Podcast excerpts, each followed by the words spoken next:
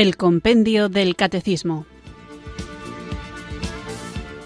Un programa dirigido por el Padre Antonio López. Muy buenas tardes, queridos oyentes de Radio María. Recibido un cariñoso saludo desde Irurzun, en Navarra, quienes sintonizáis una tarde más esta emisora de la Virgen, esta radio que cambia vidas, Radio María, para acudir a la cita diaria que tenemos con la formación católica, en la que vamos profundizando gracias al libro El Compendio del Catecismo, al que esta hora de la emisora de la Virgen dedica 60 minutos más o menos, en torno a 50, entre 50 y 57 minutos a profundizar en él. Este espacio de El Compendio del Catecismo nos ayuda a comprender nuestra fe y qué es lo que la Iglesia enseña. Antes, cuando era un cura joven, todavía lo soy, pero no tanto, recuerdo que en diálogos con personas a las que les daba cierta curiosidad que el Señor me hubiera llamado a servir a su iglesia y a los hombres en el sacerdocio, pues decía que en debates, en cuestiones sobre pensamiento, formas de entender la vida, ideologías y demás, una pregunta que me hacían con mucha frecuencia, ya apenas me la hacen, se ve que ya no me consideran tan joven, bueno, pues una de esas preguntas que me hacían mucho era, ¿y tú por qué te metiste cura? Eso es un clásico. Y luego hay otra que es, ¿y tú estás de acuerdo con todo lo que la iglesia dice? Como si uno pudiera elegir qué verdades aceptar y cuáles no. Y mi respuesta, desde luego, es que sí. Yo todo lo que la Iglesia enseña me lo creo. Otra cosa es que haya unas cuestiones que me cueste más o menos vivir o que me resulten como más cómodas en el sentido de que encajan con mi sensibilidad y otras en las que con la ayuda de Dios y la fuerza del Espíritu Santo tengo que esforzarme un poquito más por hacer vida. Pero quiero que quede claro esto, los católicos no somos los que elegimos qué partes de la revelación nos gustan y las aceptamos y qué partes de la revelación no nos gusta y no las aceptamos, porque de lo que se trata no es de acoplar, de adaptar lo que Dios ha revelado en la Sagrada Escritura y en la tradición a mi vida, sino adaptar mi vida a lo que Dios ha revelado. Y esto es muy importante porque si no, acabaríamos fundando nuestra propia iglesia, desechando de ella las verdades o los dogmas que no nos gusta vivir o que nos cuesta creer y quedándonos únicamente con aquello que más nos apetece y no se trata, repito, de dejarnos llevar por nuestras apetencias, sino de cumplir la voluntad de Dios, que no es un capricho, no es una apetencia de Dios, sino que esa voluntad de Dios es lo único que nos puede hacer plenamente felices en esta vida y darnos el acceso a la vida eterna. Y otra de las preguntas muy relacionadas con esta de ¿y tú crees todo lo que la Iglesia enseña? es si tú aceptas todo lo que el Papa dice. Y esto tiene mucho que ver con el tema que trataremos hoy. Otra cosa que quiero dejar clara, yo sí me creo todo lo que la Iglesia enseña, sí me lo creo, aunque repito, hay cosas que me pueden resultar más fáciles que otras, pero lo acepto absolutamente todo lo que la Iglesia enseña, pero si hipotéticamente, hipotéticamente, que no es el caso, pero si hipotéticamente hubiera algo que la Iglesia enseña que yo no me creyera, jamás utilizaría ni el púlpito ni la emisora de la Virgen para volcar mis opiniones. Los sacerdotes, los obispos y por supuesto el obispo de Roma, es decir, el Papa, estamos al servicio de la palabra de Dios. No estamos a nuestro propio servicio, no estamos para utilizar las herramientas que la Iglesia nos ofrece como púlpitos como altavoces para sembrar nuestras particulares opiniones en los fieles que acuden a estos medios, tanto a la Iglesia como a los libros de editoriales católicas, como a los medios de comunicación católica, los fieles acuden a esos medios para conocer lo que enseña la Iglesia católica, no para conocer las opiniones particulares de algunos miembros de la Iglesia católica. Otra cosa es que haya miembros de esta Iglesia Católica cuya manera de expresarse, cuya sensibilidad o cuyos matices te resulten más atractivos o no, pero siempre sin salirnos de lo que la Iglesia enseña. Entonces, mi opinión, ni la opinión personal de ningún sacerdote, ni teólogo, ni cristiano en general, es importante si se sale de lo que la Iglesia enseña. No es importante, quiero decir, que los fieles no escucháis Radio María para saber lo que opina Antonio López sobre cierto tema, sino que escucháis Radio María para saber lo que la Iglesia enseña. Es inevitable que por mi propia personalidad y por mis propios intereses e inquietudes subraye más o ponga el acento más en unos aspectos que en otros y que la forma de explicar sea personal, más o menos personal.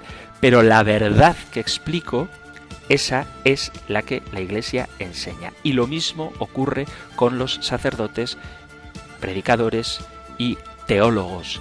Las verdades que tenemos que iluminar son las que enseña la Iglesia católica, no opiniones particulares que contradicen la enseñanza del magisterio. Y para entender bien esto hay que discernir, como ya he dicho en más de una ocasión y vuelvo a repetir ahora, qué cosas hay que creer porque están reveladas, qué cosas se pueden creer porque no están reveladas explícitamente, pero no contradicen a la revelación y por lo tanto hay libertad para creerlas y qué cosas hay que rechazar porque van en contra de lo que Dios nos ha manifestado, de la revelación. Entonces, cuando uno tiene clara esta distinción, tiene ciertamente la certeza de que está en lo correcto, en lo que Dios ha revelado, con la flexibilidad propia de la imaginación o del ingenio humano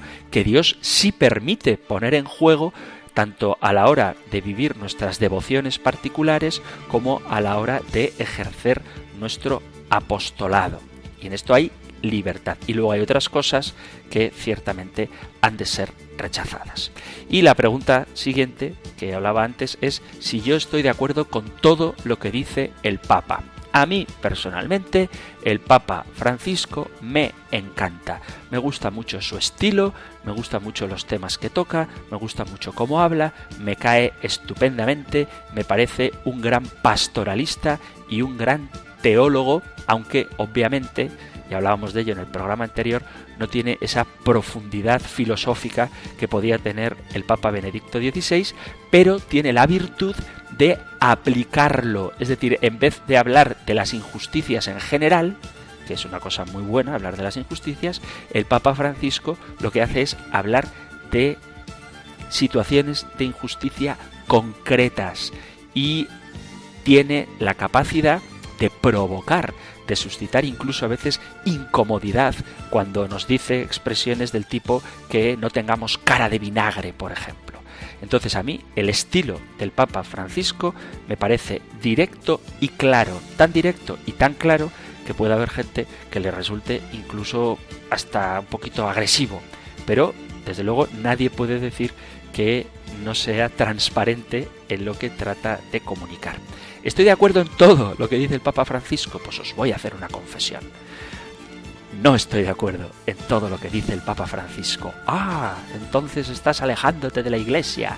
Pues no, os voy a decir una cosa que recuerdo ahora con la que no estoy de acuerdo con el Papa Francisco y además lo he dicho en público y lo digo aquí en público en las ondas de Radio María.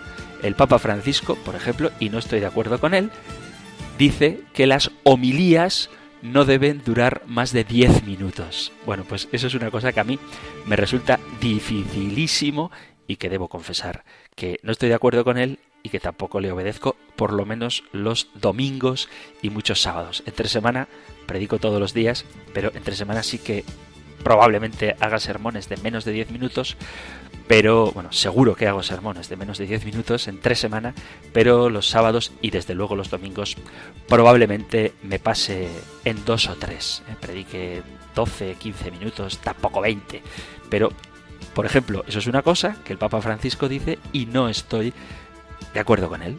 ¿Me convierte eso en un hereje? Evidentemente no. Pero con respecto a las enseñanzas, a las esencias de los mensajes del Papa, con respecto a la enseñanza de la Iglesia Católica, ¿estoy de acuerdo con todo lo que la Iglesia enseña? Sí. ¿Estoy de acuerdo con todo lo que el Papa Francisco enseña? Rotundamente sí. Porque lo conozco, porque lo leo y porque estoy seguro de que el Espíritu Santo es quien en este momento histórico en el que estamos ahora mismo inspira al Papa Francisco para que guíe a su iglesia hacia donde Dios la quiere llevar. Bueno, dicho todo esto, vamos a comenzar nuestro programa y lo hacemos como siempre invocando el don del Espíritu Santo.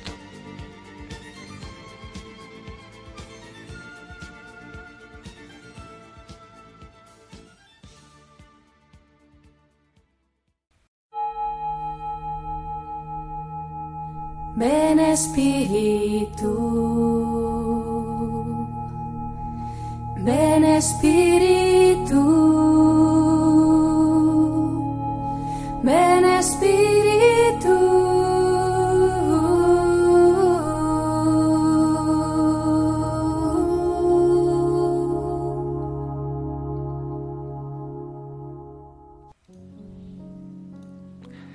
Señor, que para suceder al apóstol Pedro elegiste a tu servidor Francisco como pastor de tu iglesia. Escucha con bondad las súplicas de tu pueblo y concede que Francisco, tu vicario, confirme a los hermanos y que toda la iglesia se mantenga en comunión con él por el vínculo de la unidad, del amor y de la paz. Que su pastoreo sea tarea de amor y que Nuestra Señora lo guíe y proteja te lo pedimos por Jesucristo nuestro Señor. Amén.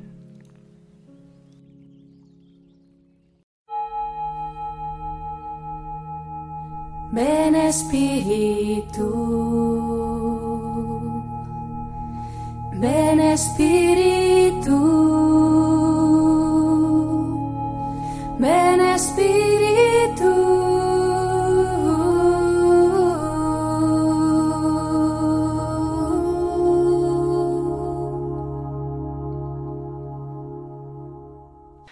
Hemos invocado al Espíritu Santo rezando también por el Papa Francisco porque seguimos hablando del el Santo Padre. Llevamos ya varios programas hablando de la misión del Papa y de la sumisión que todos los obispos le deben en cuanto a la enseñanza. Los obispos en comunión con el Papa y nunca sin el Papa, dice el compendio del Catecismo, ejercen la potestad suprema y plena sobre la Iglesia. Y la misión de enseñar la ejercen los obispos en comunión con el Papa. Y por eso hemos dedicado varios programas, primero a fundamentar bíblicamente la autoridad de Pedro y sus sucesores y después a hablar en concreto de la necesaria comunión que tiene que haber entre los obispos con el Papa para que su misión sea hecha según el plan de Dios. Vamos a continuar con este tema y lo que trataremos hoy lo encontráis en el Catecismo Mayor en el punto 891 nosotros escuchamos ahora la pregunta 185 del compendio del Catecismo. Número 185. ¿Cuándo se ejerce la infalibilidad del magisterio?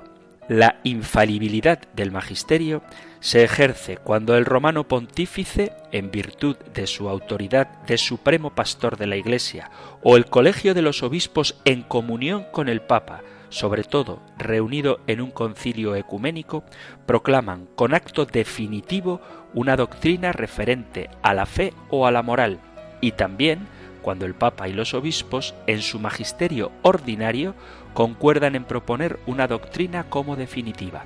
Todo fiel debe adherirse a tales enseñanzas con el obsequio de la fe.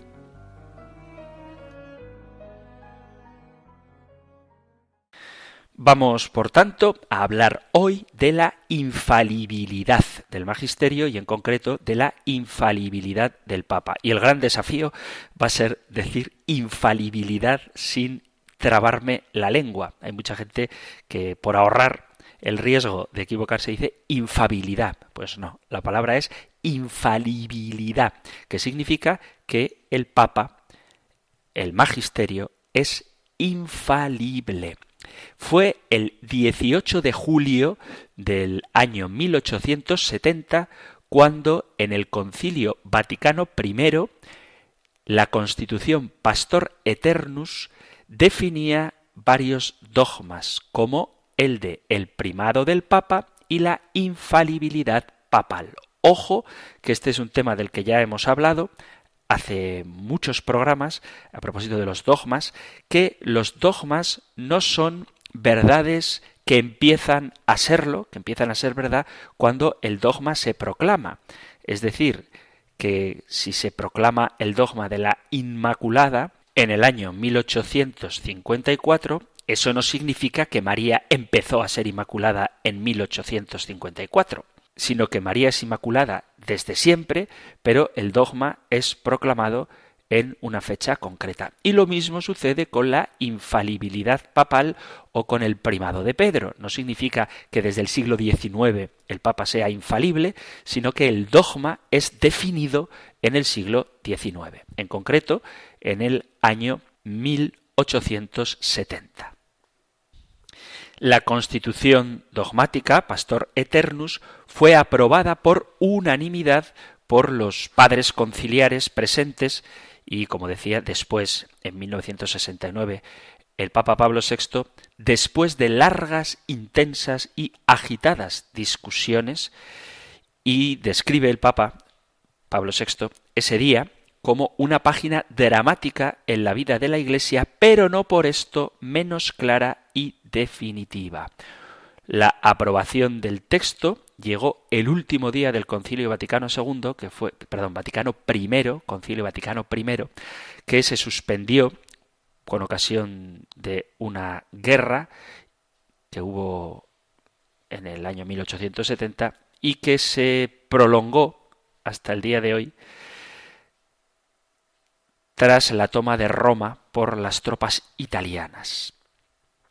Esta constitución refleja una posición intermedia entre las diversas reflexiones de los participantes, excluyendo, por ejemplo, que la definición de infalibilidad se extienda en su totalidad a las encíclicas u otros documentos doctrinales. Los contrastes que surgieron en el concilio fueron seguidos por el cisma de los veterocatólicos que no querían aceptar el dogma del magisterio infalible del Papa. Así que existen muchas formas de separarse de la Iglesia y una de ellas es precisamente el no querer aceptar la infalibilidad del Papa.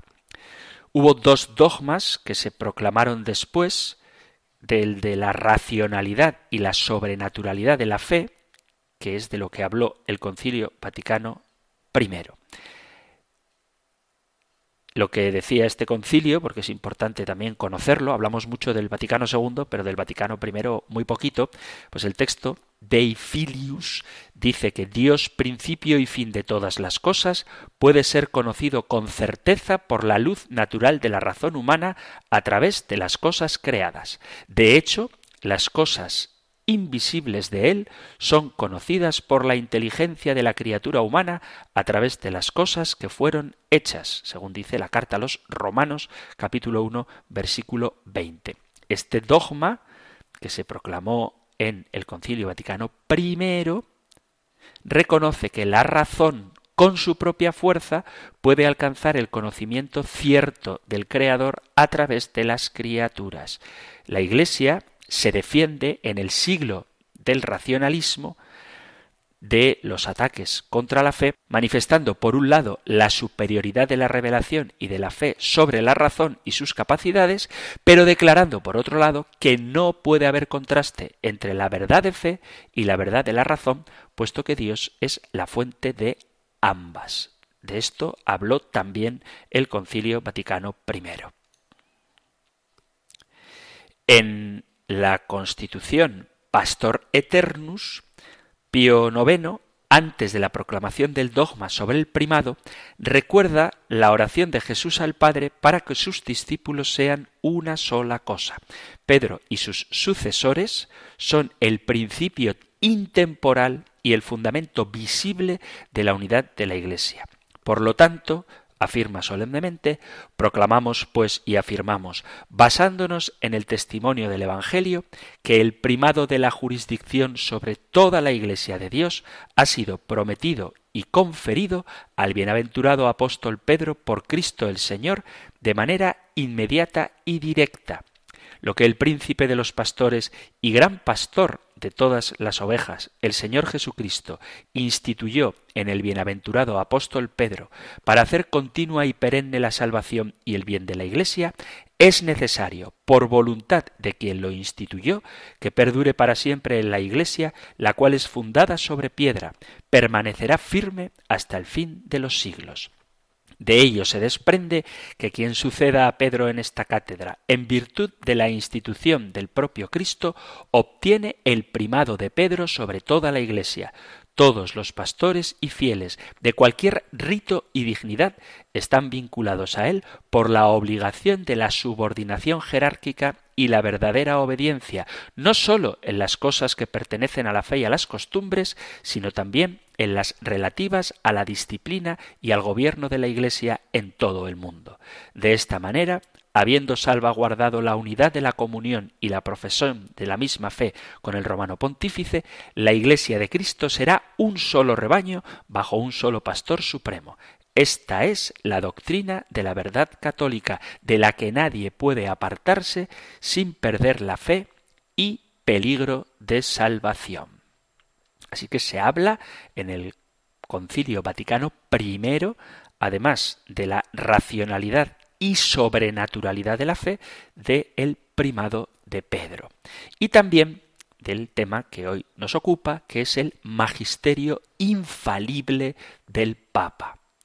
El primado del Papa, dice Pío IX, se contiene también la suprema potestad de magisterio conferida a Pedro y a sus sucesores para la salvación de todos, como confirma la constante tradición de la Iglesia.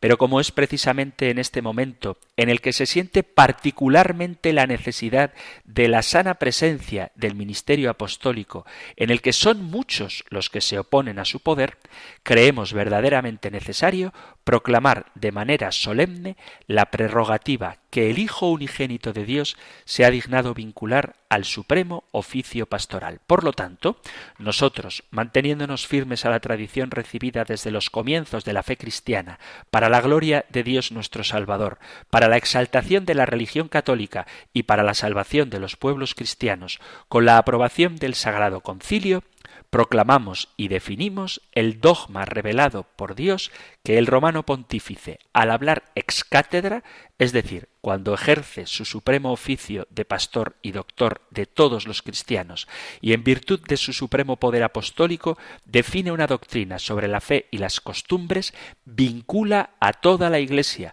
por la divina asistencia que se le promete en la persona del beato Pedro, goza de esa infalibilidad con la que el divino Redentor quiso acompañar su Iglesia en la definición de la doctrina sobre la fe y las costumbres. Por lo tanto, tales definiciones del romano pontífice son inmutables en sí mismas y no por el consentimiento de la Iglesia.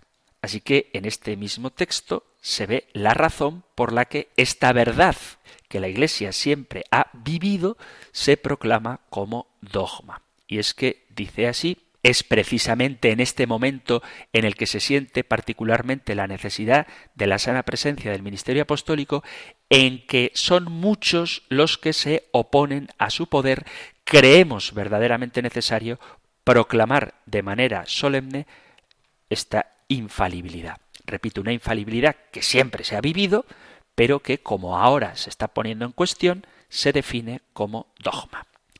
¿Cuándo se da esta infalibilidad?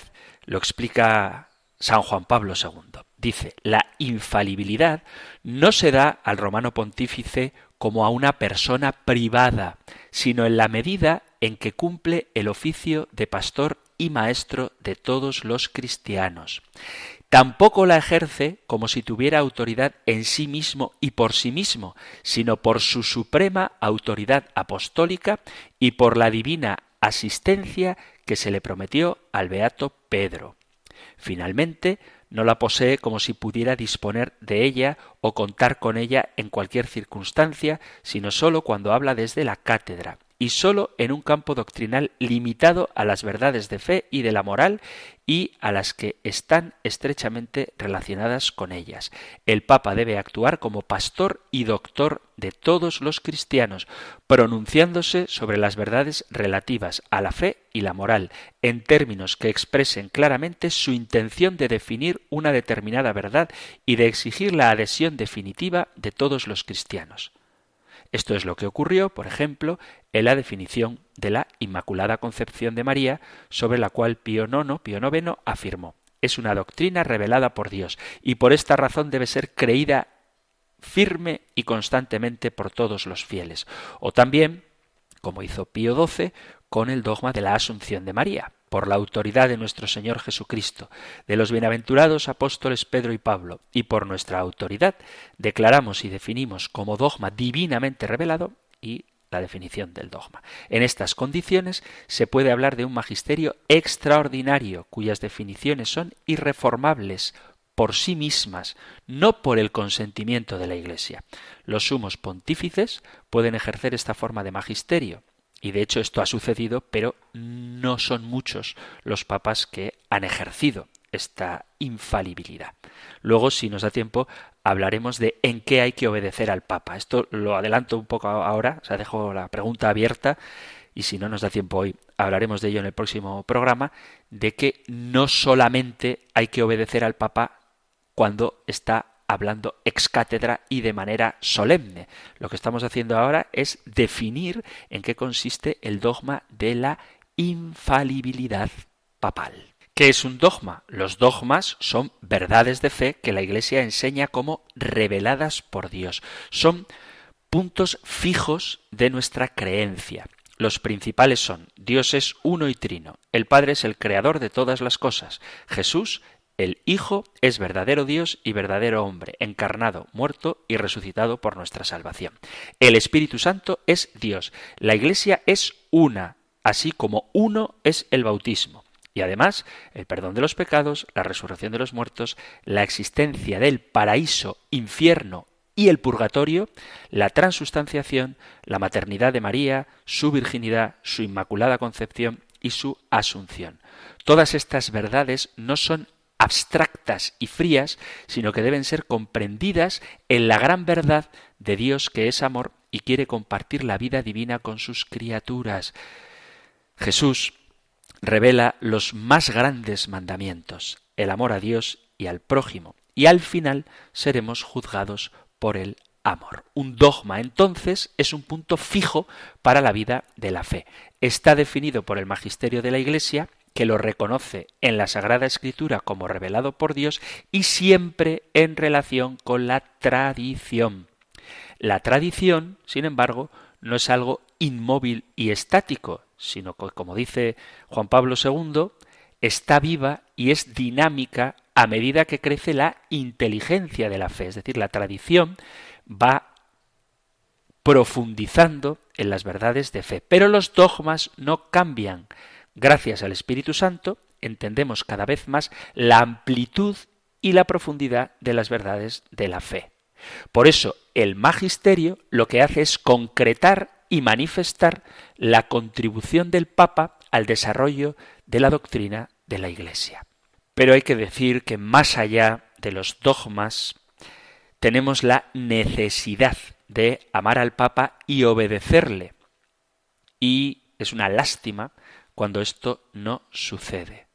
San Juan Bosco, el gran San Juan Bosco, animaba a sus chicos y a sus colaboradores, a sus muchachos y a sus hermanos, a guardar en sus corazones, decía él, los tres amores blancos, la Eucaristía, la Virgen y el Papa. Qué bonito estos tres amores blancos, la Eucaristía, la Virgen y el Papa.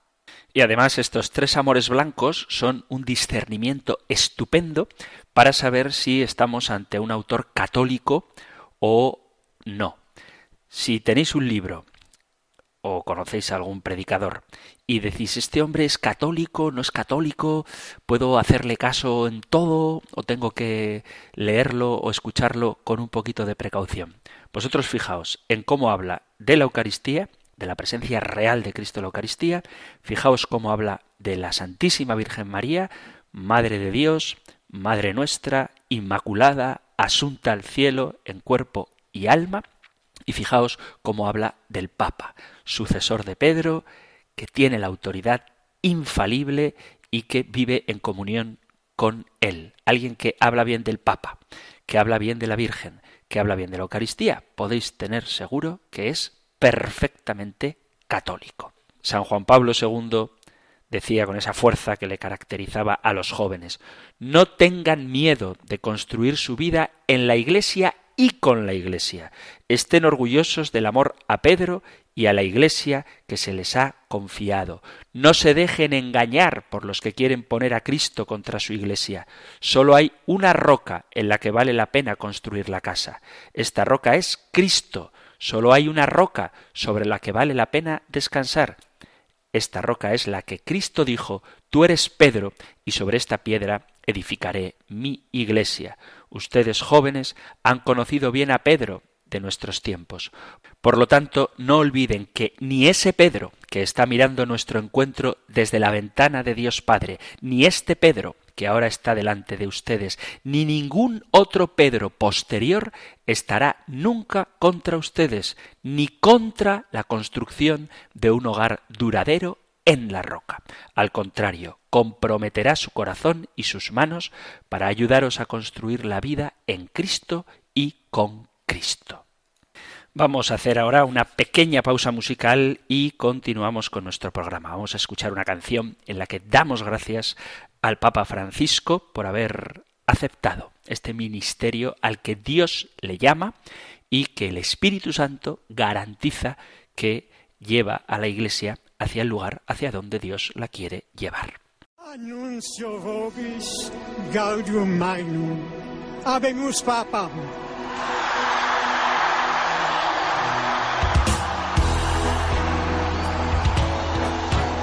Eminentissimum ac reverendissimum Dominum Dominum Georgium Marium Sancte Romani Ecclesiae Cardinalem Bergoglio Queremos servir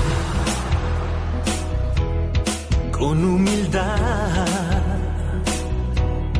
en santidad, con el corazón y esperanzar al que sufriendo está y al que llora, dar compasión nos enseñas este gran valor, llenos de fe, ver la misión, con afecto y ternura servir a la humanidad. Es el poder del amor. Gracias, Papa Francisco, por acoger el llamado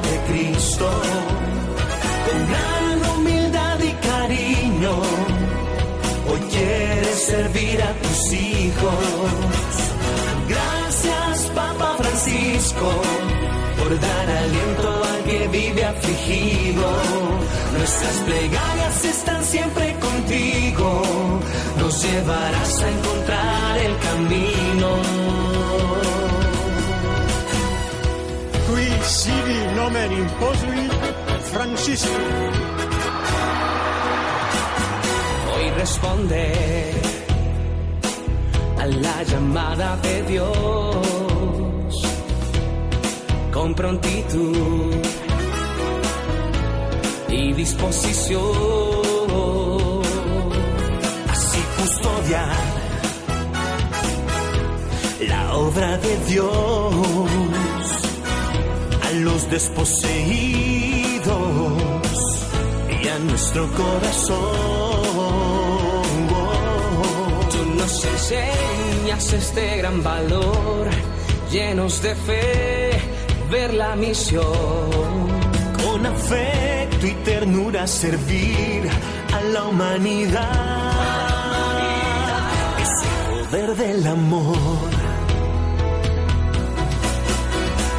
Gracias, Papa Francisco, por acoger el llamado de Cristo.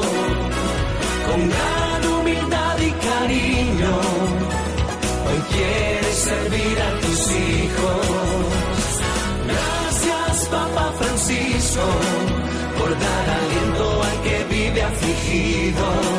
Nuestras plegarias están siempre contigo.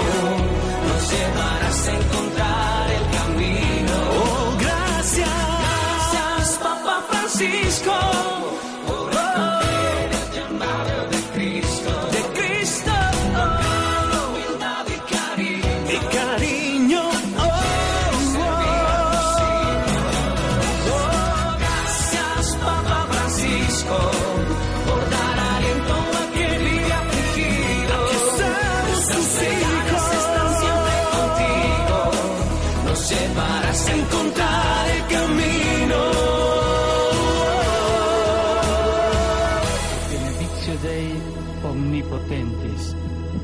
Patris et Filii et Spiritus Sancti, descenda super vos et maniat semper.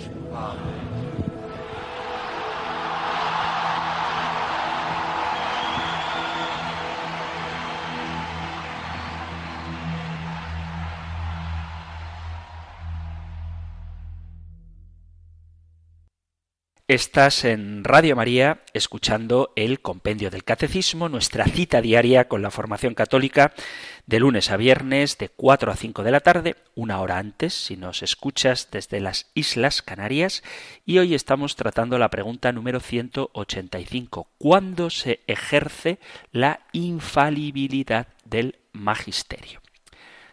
Vamos a seguir profundizando en la infalibilidad del Papa y qué es lo que esto significa. Supongamos por un momento que el Papa es infalible no sólo en lo que respecta a los temas de fe y de moral, sino que es infalible, por ejemplo, en trigonometría. Se presenta entonces con un examen que consiste en 100 problemas de trigonometría. ¿Cuál es el menor número de problemas al que este Papa infalible en trigonometría podría contestar correctamente? Quizá alguien dijera que 100. Pero quien diga esto no entiende realmente lo que significa la infalibilidad. La respuesta correcta es que si el Papa fuera infalible en cuestiones de trigonometría, la posibilidad de que conteste el número menor de respuestas erradas sería cero. ¿Por qué? Porque ser infalible significa estar imposibilitado para dar respuestas incorrectas. Lo mismo sucede con el Papa.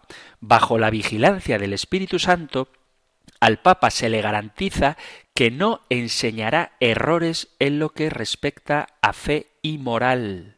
Y ojo, cuando habla de manera autorizada, es decir, no cuando habla privadamente o cuando está dedicándose al estudio. El Papa no puede enseñar que algo es verdad a menos que él mismo sepa, primeramente, que efectivamente eso es así. Y él, el Papa, aprende las cosas exactamente igual que nosotros. Las verdades necesarias para nuestra salvación están contenidas en el depósito de la fe, es decir, en la Sagrada Escritura y en la tradición, cuya interpretación auténtica ha sido confiada al magisterio de la Iglesia. De este modo, cuando se define la doctrina de fe y costumbres, tenemos la garantía de la asistencia del Espíritu Santo prometida, como ya hemos visto, al sucesor de Pedro y a los obispos en comunión con él. El Concilio Vaticano II recogiendo el dogma definido, como ya hemos visto ahora, en el Concilio Vaticano I sobre la infalibilidad del Papa cuando habla ex cátedra, nos enseña que el romano pontífice, cabeza del colegio episcopal, goza de esta misma infalibilidad en razón de su oficio cuando como supremo pastor y doctor de todos los fieles, que confirma en la fe a sus hermanos, proclama de una forma definitiva la doctrina de fe y costumbres. Esas definiciones del sucesor de Pedro son irreformables por sí mismas y no por el consentimiento de la Iglesia por haber sido proclamadas bajo la asistencia del Espíritu Santo. La infalibilidad prometida a la Iglesia reside también en los obispos, en el colegio de los obispos, cuando ejerce el supremo magisterio, y repito, en unión con el sucesor de Pedro. De la doctrina sobre la infalibilidad del Papa en materia de fe costumbres, y esto es importante, no se puede inferir que los católicos debemos prestar el asentimiento de la fe y la obediencia al Santo Padre sólo cuando habla ex cátedra. ¿Por qué? Porque en muy pocas ocasiones el sucesor de Pedro ha hecho uso de esta prerrogativa que corresponde al magisterio extraordinario, porque la manera habitual, lo que casi siempre hace el Papa, es hablar en su magisterio ordinario a través de los documentos pontificios como las encíclicas, las exhortaciones pastorales, los motu propios, las bulas o las cartas pastorales. Y la pregunta que recuerdo que una vez contesté en el programa dedicado a vuestra participación, que vuelvo a hablar ahora de ella un poquito más detenidamente, la pregunta es ¿cuál es el grado de asentimiento y de obediencia que debemos al magisterio ordinario del sumo pontífice? Hay algunos católicos que, de una manera un poquito ligera, cuestionan sin reservas la enseñanza del Santo Padre contenidas, por ejemplo, en una encíclica o en una exhortación apostólica, diciendo que como no se trata de documentos que definen asuntos de fe y costumbre, pues no tengo por qué obedecer. Esto ha pasado sobre todo con la Amoris Leticia, de la que ya hablaba en el programa anterior. Algunos grupos un poco de corriente, digamos, rigorista, vuelvo a repetir que a mí no me gusta hablar de conservadores y de progresistas, sino más bien de rigoristas y laxos. Bueno, pues algunos grupos rigoristas han cuestionado la postura del Papa. Si bien es verdad que se trata de grupos que no están en plena comunión con Roma por cuestiones doctrinales, no debe dejar de llamarnos la atención posturas irreverentes contra el Santo Padre, posturas que a veces están sostenidas en la soberbia o en la falsa convicción de que ellos sí tienen la verdad absoluta, asumiendo que el Papa se ha apartado de la verdadera doctrina que Jesucristo nos ha revelado y que la asistencia del Espíritu Santo al sucesor de Pedro y a los pastores en comunión con él pues en este caso no funciona. Y que son ellos, los iluminados, que se arrogan a sí mismo la custodia del depósito de la fe, pretendiendo, al margen del Santo Padre, presentarse como garantes de la ortodoxia. Los católicos nunca, y esto es una norma que me gustaría decirla en negrita si estuviera escrito. Los católicos nunca podemos prestar oído a quienes proclaman que el Papa se ha apartado de la verdadera doctrina, porque hacer esto sería aceptar que Cristo ha incumplido su promesa y que las puertas del infierno han prevalecido contra la Iglesia, cosa que Jesús prometió que no iba a suceder. Todo lo que divide y separa en la Iglesia no puede provenir de Dios, sino del maligno. Los católicos podemos tener la certeza de mantenernos en la verdadera doctrina si estamos siempre en comunión con el Papa.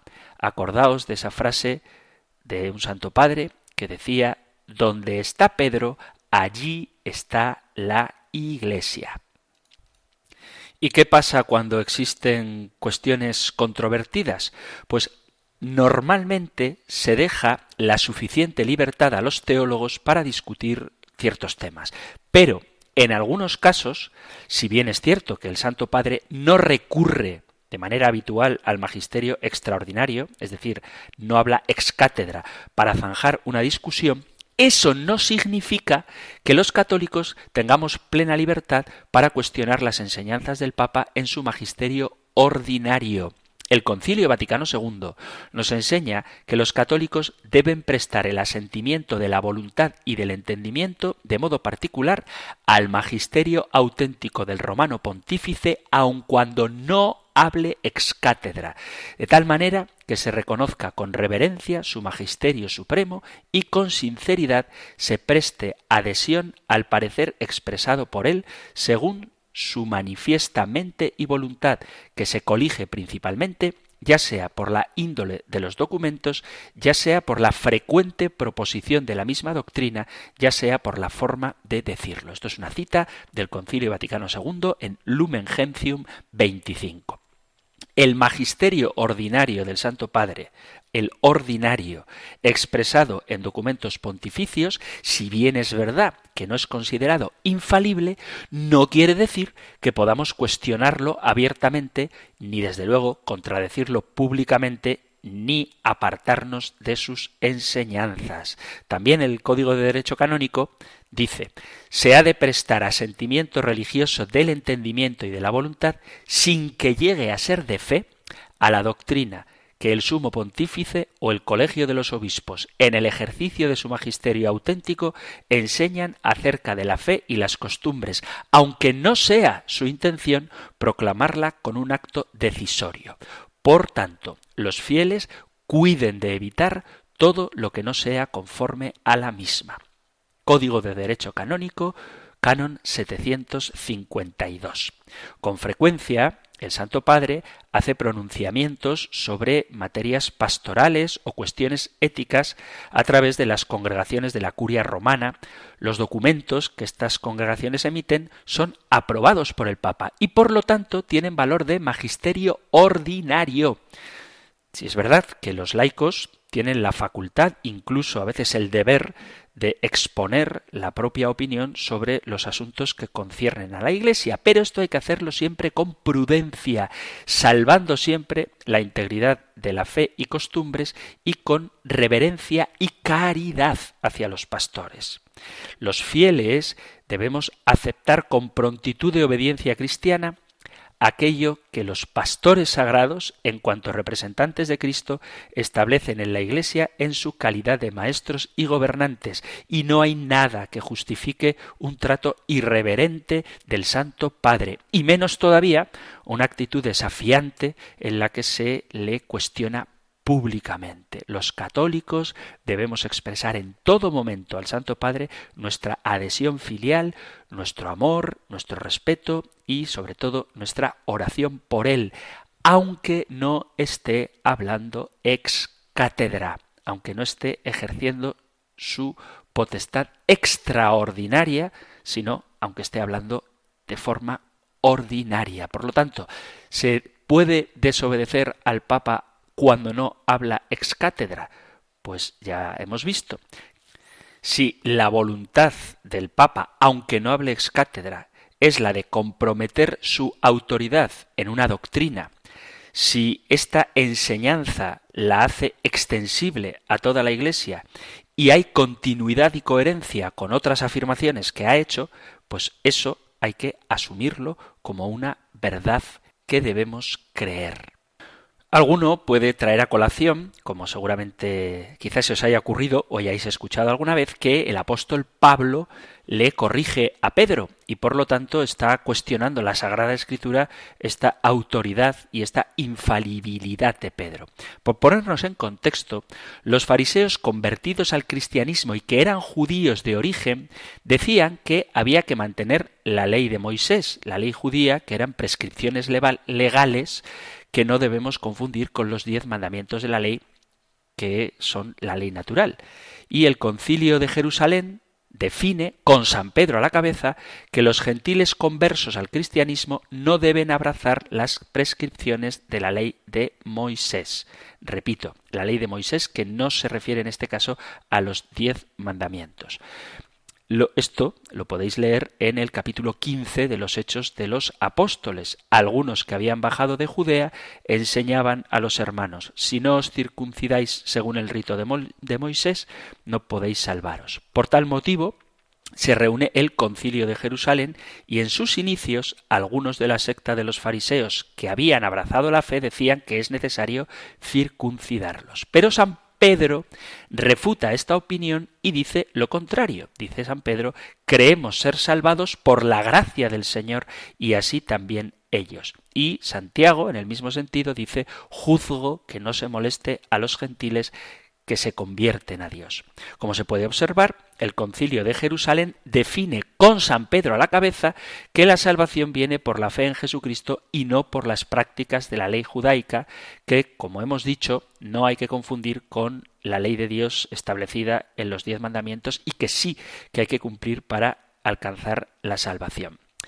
Son pues necesarias las buenas obras conforme a la ley natural resumidas por la revelación de Dios en los diez mandamientos para que la fe no esté muerta y así, al tener una fe viva, fe y buenas obras, podamos alcanzar la salvación eterna. Pero no son necesarias para la salvación las prescripciones de la ley judía como propugnaban erróneamente los fariseos que se habían convertido al cristianismo. Y para salir al paso de esto se convoca el concilio de Jerusalén y se define que no es necesario cumplir esta ley mosaica. San Pablo dice también, esta vez en la carta a los Gálatas, que yo por la ley morí a la ley a fin de vivir para Dios, ya que la ley judía es preparación para llevar finalmente a Cristo, que es el fin de la ley. Gracias a la misma ley estamos libres de ella, de la ley, por la muerte de Cristo. Sus méritos nos aplican la gracia como si estuviéramos clavados con él en la cruz y muertos a la ley judía. Pasado el tiempo, en Antioquía, San Pedro en la práctica, en la práctica, condesciende, quizá por prudencia humana, y seguro que con buena fe, pero condesciende, o sea, vive con la idea de los judaizantes, es decir, como quienes propugnaban que había que mantener la ley judía. Y esta forma de obrar contradecía lo que el propio San Pedro había definido en el concilio de Jerusalén, que ya no era necesaria la ley de Moisés para salvarse porque nos salvamos por Cristo. San Pablo, que es subordinado de San Pedro, le resiste cara a cara porque Pedro no está andando según la verdad del Evangelio. San Pedro reconoce su equivocación y le da la razón a San Pablo, obrando de esta manera con gran humildad y aceptando que un inferior pueda no sólo apartar de un obrar errado a un superior, sino incluso reprender al superior, es decir, echarle en cara que está equivocado. Y esto lo hace no por rebelarse contra Pedro, sino por amor al Evangelio. Esto es lo que dice el propio San Pablo en la carta a los Gálatas en el capítulo 2 versículos del 11 al 16. Mas cuando Cefas, Pedro, vino a Antioquía, le resistí cara a cara por ser digno de reprensión, pues él, antes que viniesen ciertos hombres de parte de Santiago, comía con los gentiles, mas cuando llegaron aquellos se retraía y se apartaba por temor de los que eran de la circuncisión. Y los otros judíos incurrieron con él en la misma hipocresía, tanto que hasta Bernabé se dejó arrastrar por la simulación de ellos. Mas cuando yo vi que no andaba rectamente conforme a la verdad del Evangelio, dije a Cefas en presencia de todos, si tú siendo judío vives como los gentiles y no como los judíos, ¿cómo obligas a los gentiles a judaizar? Nosotros somos judíos de nacimiento y no pecadores procedentes de la gentilidad. Mas sabiendo que el hombre es justificado no por las obras de la ley, sino por la fe en Jesucristo, nosotros mismos hemos creído en Cristo Jesús para ser justificados por la fe en Cristo y no por las obras de la ley, puesto que por las obras de la ley no será justificado mortal alguno. San Pablo recuerda a San Pedro que el cristiano se justifica por la fe y no por las prescripciones de la ley. Lo que está haciendo San Pablo es enfrentar a Pedro en cuanto al ejercicio es decir, en cuanto a su práctica, no en cuanto a su autoridad, ya que efectivamente Pedro estaba siendo reprensible por su simulación, por un respeto humano, y abandonando en la práctica la verdad que él mismo había definido.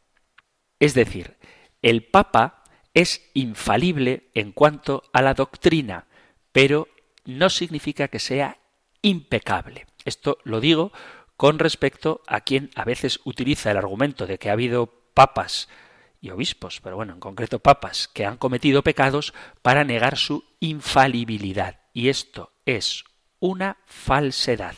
El papa puede pecar, y de hecho peca y pide que recemos por él y se confiesa muy habitualmente. De hecho, lo reconoce él mismo, dice, soy pecador, me siento pecador, estoy seguro de serlo. Soy un pecador al cual el Señor ha mirado con misericordia. Soy, dice él, como he dicho a los encarcelados en Bolivia, un hombre perdonado. Soy un hombre perdonado. Dios me ha mirado con misericordia y me ha perdonado. Todavía ahora cometo errores y pecados y me confieso cada quince o veinte días. Si me confieso es porque tengo necesidad de sentir que la misericordia de Dios está todavía en mí.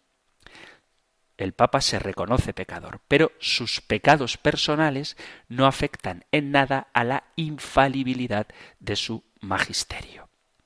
Queridos amigos, queridos oyentes, ha terminado el tiempo para nuestro programa de hoy. Si hay alguna cuestión que queráis que tratemos, pues ya sabéis que podéis enviar vuestras preguntas o testimonios a compendio arroba radiomaria.es, compendio arroba radiomaria.es o al número de teléfono para WhatsApp 668 594 383 668 594 383. No me quiero entretener porque queda muy poquito tiempo, pero Sí que os pediría que si queréis discrepar, me deis argumentos, porque si no, no puedo responder. Es decir, si me decís que tengo muy buena retórica, pero lo que digo no sirve de nada, pues agradezco el piropo, pero si no me dais argumentos en contra, yo no puedo contraargumentar. Así que los que os animéis a discrepar, que me parece muy bien, hacedlo si queréis con adjetivos, pero sobre todo con argumentos, porque a los adjetivos no puedo oponerme. Así que compendio arroba radiomaria.es o 668 594 383. Terminamos con la bendición del Señor. El Señor te bendiga y te guarde, el Señor derrame su misericordia sobre ti y te conceda su favor, el Señor te muestre su rostro y te conceda la paz. Muchísimas gracias por estar ahí, gracias por escuchar el compendio del catecismo y si queréis volveremos a encontrarnos en un próximo programa. Un fuerte abrazo. El compendio del catecismo. Un programa dirigido por el padre Antonio López.